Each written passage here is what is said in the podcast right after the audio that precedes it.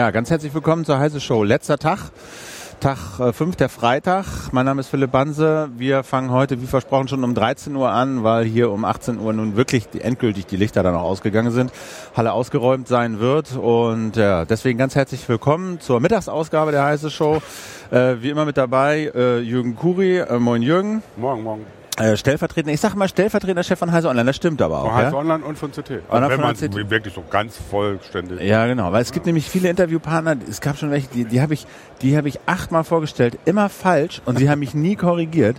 Deswegen dachte ich gestern Abend, ist er Stellvertretender nee, nee, nee, oder ist er, äh, was ist er eigentlich? Ich hätte mich schon gemeldet. Oh, okay, sehr gut. Und dann äh, Martin Holland ist Hallo. da. Hallo, du bist äh, Redakteur, ja. ja. Ihr, ihr, mischt das ja immer bei Heise Online in CT, das wechselt ja immer. Also hauptsächlich her, ne? im Newsroom Heise Online, aber genau. gerne auch mal für die CT. Du warst heute auf der Abschluss-PK? Ich war heute auf der Abschluss-PK von der CeBIT, genau, habe mir das angehört, die Zahlen nachgeprüft, nein, nicht nachgeprüft, ja. ich habe sie mir aufgeschrieben und ja.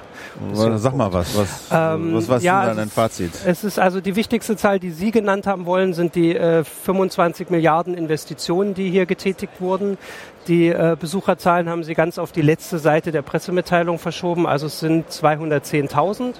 Das sind 60.000 weniger als im letzten Jahr und aber auch 20.000 weniger, als sie erhofft haben. Also sie haben gesagt, 90 Prozent haben wir erreicht, das ist so die Zielmarke. Und sie haben darauf bestanden, das wäre die einzige Zahl, wo es eben nicht erreicht wurde. Also bei Fachbesuchern sind sie total zufrieden, es sind irgendwie 90 Prozent, auch wenn ich heute ein bisschen anderes Gefühl habe beim Rumlaufen. Und ja, viele, viele ausländische Gäste haben sie noch gesagt, das ist ihnen sehr wichtig. Also letztes Jahr war irgendwie 16 Prozent waren aus dem Ausland, dieses Jahr waren es 25. Ja. Genau. So, genau. Jürgen, ist das zufriedenstellend? Das ist weniger als erwartet? Weniger als erwartet. Also weniger als erwartet ist natürlich immer Mist eigentlich. Aber äh, gut, man kann sich das natürlich, je nachdem, wie man, welchen Scheinwerfer man drauf richtet, so und so sehen. Ähm, 210.000 ist natürlich, wenn man es mit den Boomzeiten der New York Comedy vergleicht, überhaupt nichts. Und es ist halt ein stetiger, stetiger Rückgang sozusagen der Besucherzahlen.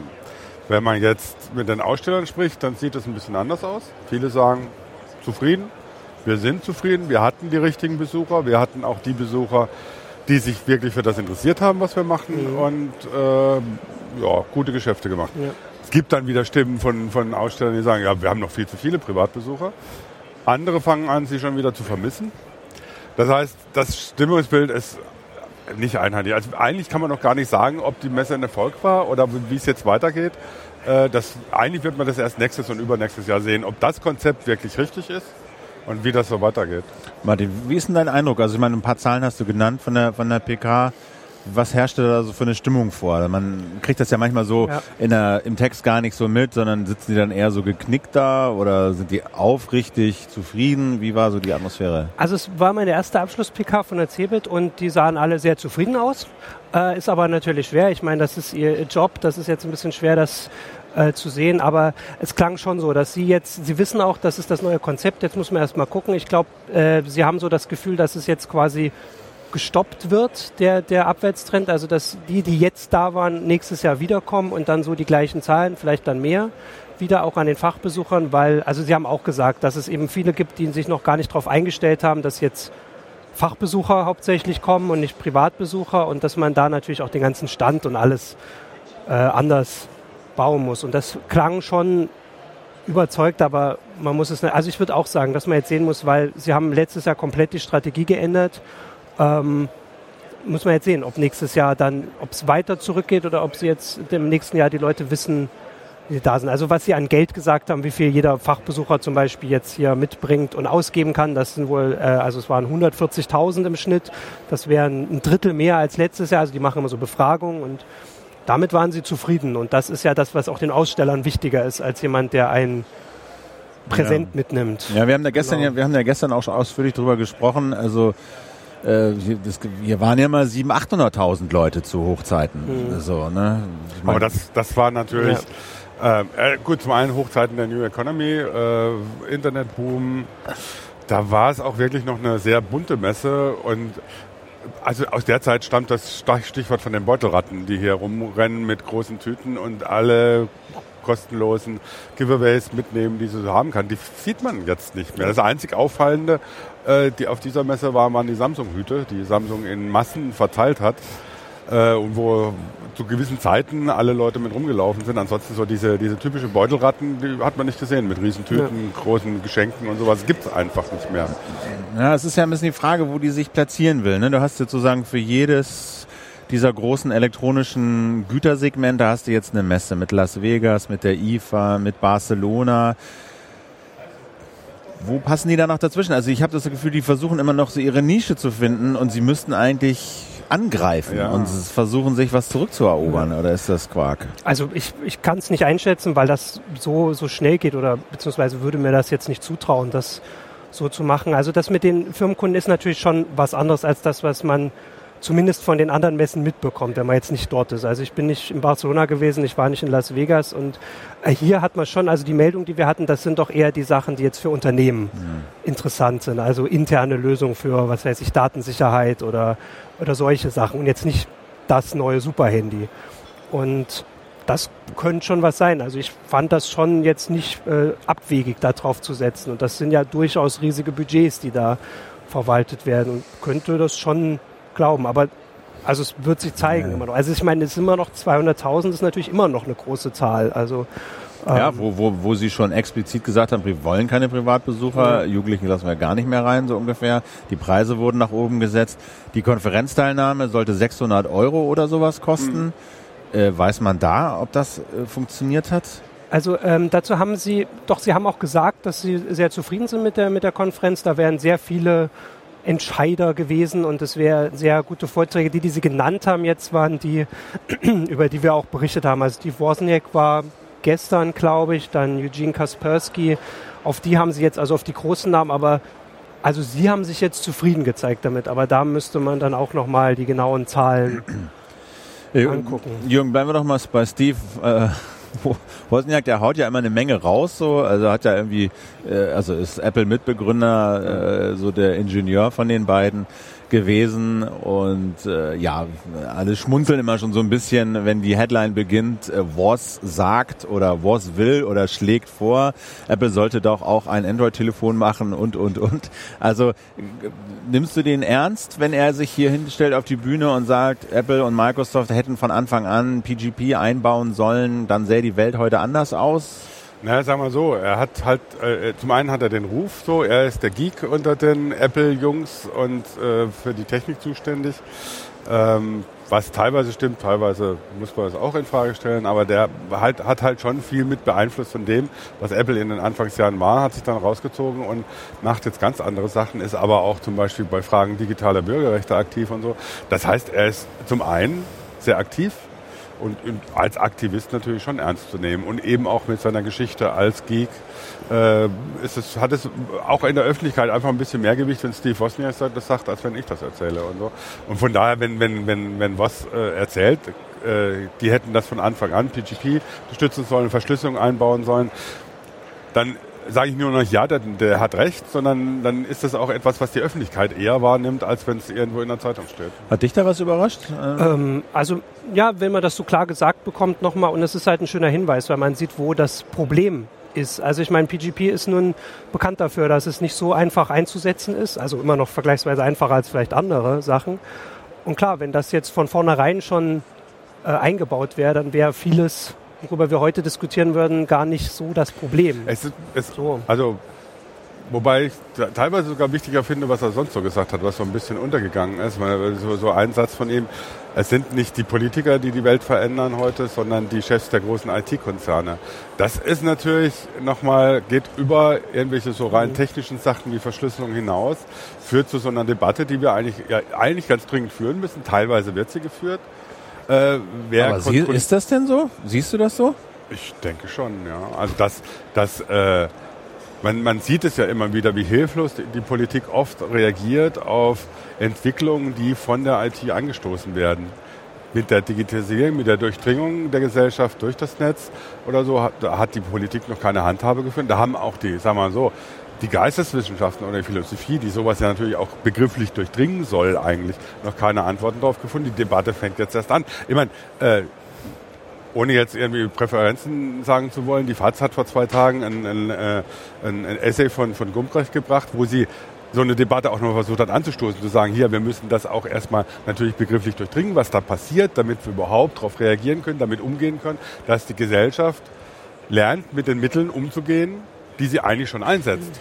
Aber ist es, also ich habe neulich auch so beim Frühstück irgendwie mit meiner Frau darüber diskutiert und dann, dann fragte sie auch so, ja, was soll man denn jetzt machen? Und dann habe ich so gedacht, ja, haben wir denn jetzt nach diesem, nach diesem, was ist es, Dreivierteljahr ähm, Snowden, haben wir da schon sozusagen jenseits der praktischen Realisierung und wer jetzt dafür verantwortlich ist, die Konzerne oder die Politik, so einen Werkzeugkasten an Sachen, die jetzt nicht Anspruch auf Vollständigkeit erheben, aber doch sich als so die zentralen Bausteine für eine privatere, geschütztere Kommunikation äh, rauskristallisiert haben? Martin, ja, fällt dir also, da was ein? Ähm, also ich meine, Verschlüsselung war gleich von Anfang an das, das Schlagwort immer und äh, Snowden hat gleich gesagt, dass das funktioniert, macht's. Also wäre jetzt die Zeit für Lösungen oder Programme, die, die funktionieren, die einfach sind. Weil jemand, der das will, kann das heute machen, da gibt es Anleitungen und so, das funktioniert, aber die, ja, wenn ich es meiner bekannten Mutter, wenn ich es meiner Mutter erklären will, dann muss es einfach sein und muss funktionieren. Und das, ja, das natürlich, Dienste sollten es standardmäßig einfach einbauen. Das sind alles Sachen, die, die jetzt gemacht werden können, aber die das Problem nicht lösen. Also das Problem ist schon auch ein politisches und das ist, das würde dann vielleicht als nächstes oder parallel kommen. Das ja, das wäre jetzt so mein Ding, das was ja. Jacob Applebaum auch immer wiederholt. Wieso sollen wir uns ja. ändern? Wieso sollen wir uns diesem Überwachungsstaat anpassen? Sondern der Staat ist dafür zuständig ja. für die Vertraulichkeit unserer Kommunikation. Und dazu gehört dann eben, dass Politiker und Gesetze vorschreiben, hör zu, wenn ihr E-Mail in Deutschland anbietet, dann muss das mindestens sowieso SSL verschlüsselt sein, aber ihr müsst irgendwie auch vielleicht einen Weg haben, um die Nachrichten selbst zu verschlüsseln. Oder wenn ihr Dienste anbietet, dann muss das per se verschlüsselt sein, sonst geht das gar nicht, sonst kriegt ihr keine Bundesaufträge. Wir haben gerade eine Live-Sendung. Wir haben gerade eine Live-Sendung. Ich meine, ist nicht zu übersehen. Aber anyway, ist ja auch, äh, ist ja auch schön, wenn da äh, Messekontakt hergestellt wird. Ähm, Genau, also wo, wo, wo dann sozusagen die Forderung ist, das muss staatlich durchgesetzt werden, dass diese Verschlüsselung da ist. Ist das legitime Forderung? Es gibt zwei Ebenen. Also das eine ist natürlich eine politische und gesellschaftliche Frage, äh, wie man damit umgeht, beziehungsweise wie man reagiert und welche Mittel man den Leuten, den Bürgern an die Hand gibt. Aber es, äh, man kann es nicht einfach nur darauf schieben. Es gibt keine technischen Lösungen dafür. Aber die Techniker müssen sich ihrer politischen Verantwortung bewusst werden. Das ist ja, die IATF zum Beispiel, Internet Engineering Task Force, hat lange gesagt, wir sind Techniker, wir haben mit Politik nichts am Hut, das spielt keine Rolle. Das ändert sich gerade bei denen, dass sie sagen, ja Moment, aber wenn wir davon ausgehen müssen, dass Technik politische Auswirkungen hat, dann müssen wir das mitdenken, dann müssen wir das auch mit berücksichtigen. Das fängt dann bei so Sachen an wie, ja, macht man opportunistische Verschlüsselung, das heißt, äh, Verschlüsselung da, wo sie möglich ist, ist sie automatisch an. Äh, macht man das nicht, äh, da gibt es Widersprüche. Äh, oder, und das geht eben bis dahin, dass man Protokolle und Techniken so gestaltet, dass der Nutzer die Kontrolle darüber hat, was damit passiert, was mit seinen Daten passiert. Das kann man ja in Technik einbauen. Das ist keine endgültige Lösung, weil die Technik nie die endgültige Lösung für eine politische Frage sein kann. Aber sie kann natürlich die äh, politische Lösung befördern, sie einfach machen. Sie eben genau, was, was, was Martin gesagt hat, so machen, dass jeder das nutzen kann. Es, nützt, es ist ja, ist ja hatten wir auch schon mal, es nützt mir ja überhaupt nichts, wenn, wenn Verschlüsselung wunderbar funktioniert, wenn ich das Vertrauen herstellen kann, aber im Prinzip den Compiler, um die Software zu kompilieren, selber kompilieren muss. Das macht ja nicht mal ich. Funktioniert also. nicht. Ne? Und, und äh, ich habe noch einen anderen Aspekt, finde ich, der auch ganz zentral ist, ist, ähm, einfach, äh, wie sagt man, Sicherstellung der Gewaltenteilung. Also dass man diese Geheimdienste, die offensichtlich sich einem Großteil der Kontrolle A entzogen haben, aber die Kontrolle, die möglich ist, auch nicht angewendet wird, durchgezogen wird. In den USA sehen wir, dass, dass der Geheimdienstausschuss mit, mit den Geheimdiensten eher kungelt und sich auf deren Seite sieht als deren Kontrolleur. Und auch in Deutschland ist es so. Ich habe neulich gesprochen mit Nico Herting, der hat geklagt, das ist glaube ich jetzt noch gar nicht so öffentlich.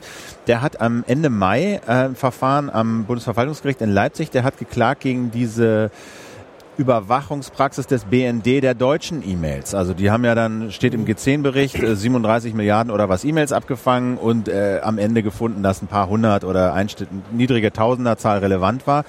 Dagegen hat er auch geklagt und er rechnet sich gute Erfolgschancen aus. Er sagt aber auch in seiner ganzen Zunft, in dieser ganzen Anwaltszunft in Deutschland herrscht so ein Beißreflex, so ein tiefes Vertrauen in diese Institutionen des Staates und der hat noch nicht, die haben noch nicht verstanden, dass da viele Hohldrehen und, und schärfer kontrolliert werden müssen. Ja, wobei man da natürlich sagen muss, da, da gibt's gibt's dann echt schwierige Entwicklungen. Ne? Es sind ja man, man, kann dann sogar von Fraktionen innerhalb vom Staatsapparat reden, die unterschiedliche Interessen teilweise verfolgen, Eigeninteressen. Früher hat es ein, ein äh, Nikos Polanzas mal als Notstandsstaat bezeichnet, der sich als geheimer Staat im Staat entwickelt und dann entsprechend die, die, die Regeln eigentlich aufstellt, die dann, wo keiner mehr weiß, wie, wo sie eigentlich bestehen und wie, wie sie funktionieren. Das ist genau das ist etwas, wo es eben politische Lösungen her muss und wo, wo du nie eine technische Lösung für findest. Und haben wir das denn? Ich meine, das wäre, die CeBIT wäre so ein Forum, wo man mal so äh, erspüren könnte, ist das jetzt in der Industrie ein Thema? Wird das nachgefragt, Martin? Wie ist da, wie ist also da so ich, dein Eindruck? Ich habe jetzt die Woche im Newsroom gesessen und habe quasi die Meldungen gesehen, die so reingekommen sind und es war schon ein Thema, Datensicherheit, aber wie ich es verstanden habe, mehr das Technische. Also jemand, der kommt und sagt, ich habe eine sichere App oder ich habe äh, hier andere sichere Lösungen für irgendwas verschlüsselt und weniger das Politische. Und äh, das ist, ja, man könnte sagen, vielleicht ist es jetzt in der Industrie angekommen, vielleicht sind es auch nur Leute, die das Programm schon seit zwei Jahren haben und jetzt quasi nur einen neuen Werbeslogan haben. Ähm, und da von der Richtung, aber von, von manch anderer Seite, also es gab eine Studie die Woche vom Bitkom, dass irgendwie infolge des Snowden-Skandals in Deutschland nicht ein einziger IT-Sicherheitsexperte zusätzlich eingestellt wurde. Also wir haben wirklich klar die Zahl Null gesagt. Und das ist natürlich, das macht dann all den vielleicht leichten Optimismus angesichts der anderen Meldungen doch wieder ganz ja. schön kaputt. Ja, David Cameron war ja auch hier, der britische Premier, ja. der hat das Wort ja auch, ja, genau. das war kein Thema. Also, genau. Also für Cameron sowieso nicht. Ne? Äh, Merkel hat es ein bisschen thematisiert, aber sicher nicht in Richtung auf Cameron.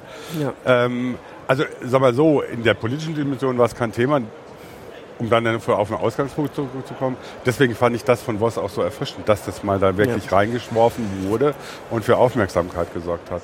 Weil äh, natürlich die Debatte müsste eigentlich auch hier geführt werden. Wir müssen diese Debatte unter, auch unter Technikern und denen, die mal zu tun haben, führen und nicht nur im Feuilleton der ja. FAZ. Ja. Mhm. Was war denn so, ich meine, wir haben jetzt hier eine Woche lang, du hast im Newsroom gesessen, mhm. das beobachtet, wir waren hier so auf unserem Stand, sind so ein bisschen rumgelaufen. Martin, was war für dich persönlich so ein Highlight, was ist jetzt so hängen geblieben, wenn du so zurückdenkst? Also so, ja, ich habe vorhin schon überlegt, also richtig hängen geblieben ist, also ich habe gestern Abend das Interview dann mit, mit Wozniak noch bearbeitet und das war, fand ich auch erfrischend. Das wäre was, was im Kopf bleibt, so an Produkten. Ja, also ich habe gemerkt, dass so besonderes Interesse die Geräte dann doch hatten, die für Privatanwender sind. Also dann doch irgendwelche Kompaktrechner sind total geklickt worden. Dann hatten wir so eine Festplatte, die irgendwie, also mit Helium, glaube ich, gekühlt wird und deswegen in so einem Wassertank lag, damit man sieht, dass das Helium drinne bleibt. Ähm, wobei die, glaube ich, jetzt natürlich noch nicht bezahlbar ist für den Privatanwender, aber dann doch eher die Sachen, während so Sachen wie ja, irgendwelche Industrielösungen jetzt zwar da waren, aber dann nicht so das Interesse zumindest der Leser. Aber wahrscheinlich die, die Fachanwender, die, die sind hier die Fachbesucher. Und das ist eben schon noch das Interessante. Aber wenn man jetzt so drüber hinaus guckt, also so, ich habe jetzt auch überlegt, was man so auf anderen Seiten gesehen hat, jetzt nicht bei Heise, wo wir natürlich drüber berichten, da ist es doch eher Untergang, würde ich jetzt subjektiv sagen. Also da war nicht so viel, da war Hönes größer oder äh, andere Sachen. Da ist es, also klar, die Eröffnung wurde gebracht, aber dann war es ja wahrscheinlich in den gedruckten Zeitungen irgendwo hinten. Das kriege ich jetzt nicht mehr so mit. Was, wie, wie war das bei dir? Was hast du so, was nimmst du so mit? Ja, auch so, also zum einen, äh, dass es auch offensichtlich in der breiteren Öffentlichkeit, also nach der Öffnung, eigentlich keine große Aufmerksamkeit für die CeBIT gab, sondern tatsächlich auch, wenn du Nachrichten geguckt hast, haben zwar eher die Nachrichten für die Endanwender von der Messe interessiert, aber auch die jetzt nicht die breite Öffentlichkeit. Ja. Die war im Prinzip dann irgendwann ausgeschlossen, weil die gesagt haben, ist nicht mehr interessant. Was ich, also das, was ich am meisten mitgenommen habe, ist, dass es dass man sich so gut auf die CeBIT vorbereiten kann, wie man will. Man, wenn man nicht aufpasst, verpasst man das Interessanteste dann doch. Nee, zum Beispiel die, die Tinkerbots. Ja, erstmal die 3D-Drucker, ne? Ah, die, die, genau, okay. ja. wenn, wenn man die, die, die Katalog durchsucht hat, eigentlich nicht aufzufinden waren, wenn man hier über die Messe gegangen ist. Peter König hat es ja bei uns erzählt. Mhm. Oder gab es Massen von Zeugs, spannendes Zeugs. Auch gerade hier nebenan bei den Setmorph-Leuten mit dem Druckkopf, der, der Backwaren drucken kann und so Zeugs. Echt lustige und interessante Sachen. Und die Tinkerbots, die wir gestern hatten. Also das ist, war für mich eigentlich das Highlight, hier auf der CeBIT anzugucken, dass wir die noch entdeckt haben, dass die hier sind und dass die äh, das hier zeigen.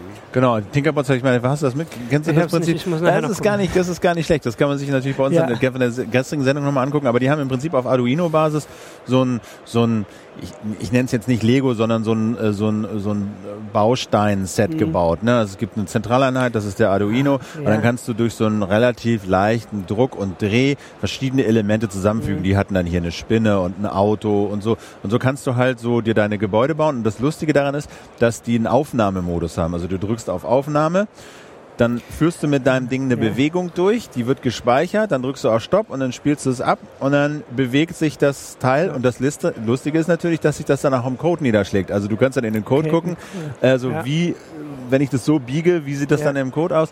Und das fand ich sehr erfrischend, also auch weil die das natürlich auf Arduino-Basis gemacht haben, was irgendwie weit verbreitet und relativ leicht zu programmieren ist. Die wollen das halt zum Weihnachtsgeschäft, wenn ich das richtig in Erinnerung habe. Ja, die wollen jetzt im April eine, eine, eine Kick, äh, Indiegogo-Kampagne Ja. dazu starten, aber nicht unbedingt um Geld reinzukriegen, sondern ein bisschen Öffentlichkeit zu schaffen, weil die haben Investoren.